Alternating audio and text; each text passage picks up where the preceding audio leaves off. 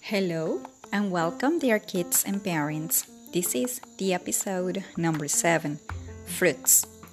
We're going to start with a vocabulary apple, pineapple, cherries, coconut, melon, banana, mango, strawberry, pear, orange, watermelon, peach, papaya, blackberry, lemon, kiwi, pomegranate, grapes.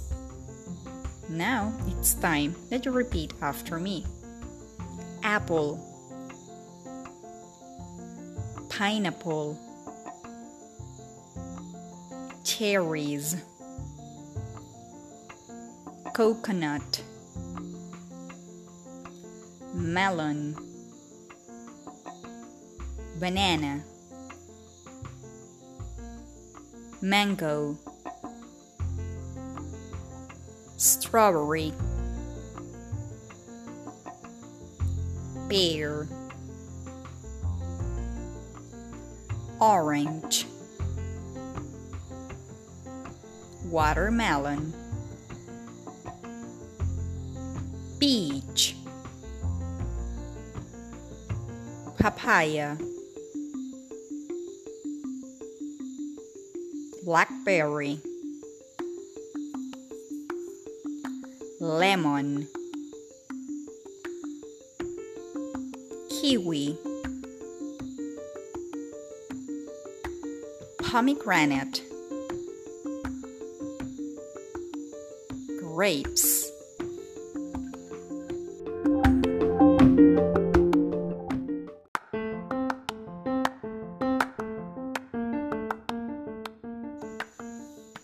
After repeating the new words, we're going to start with the example questions. What is this fruit? This is an apple. What is this fruit? This is a pineapple. What is this fruit? These are cherries.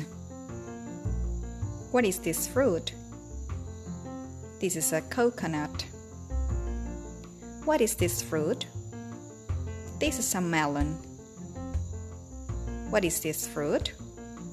This is a banana. What is this fruit? This is a mango. What is this fruit? This is a strawberry. What is this fruit? This is a pear. What is this fruit? This is an orange.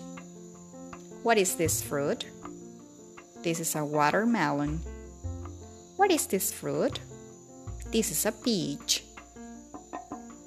What is this fruit? This is a papaya. What is this fruit? This is a blackberry. What is this fruit? This is a lemon. What is this fruit? This is a kiwi. What is this fruit? This is a pomegranate. What are these? These are grapes.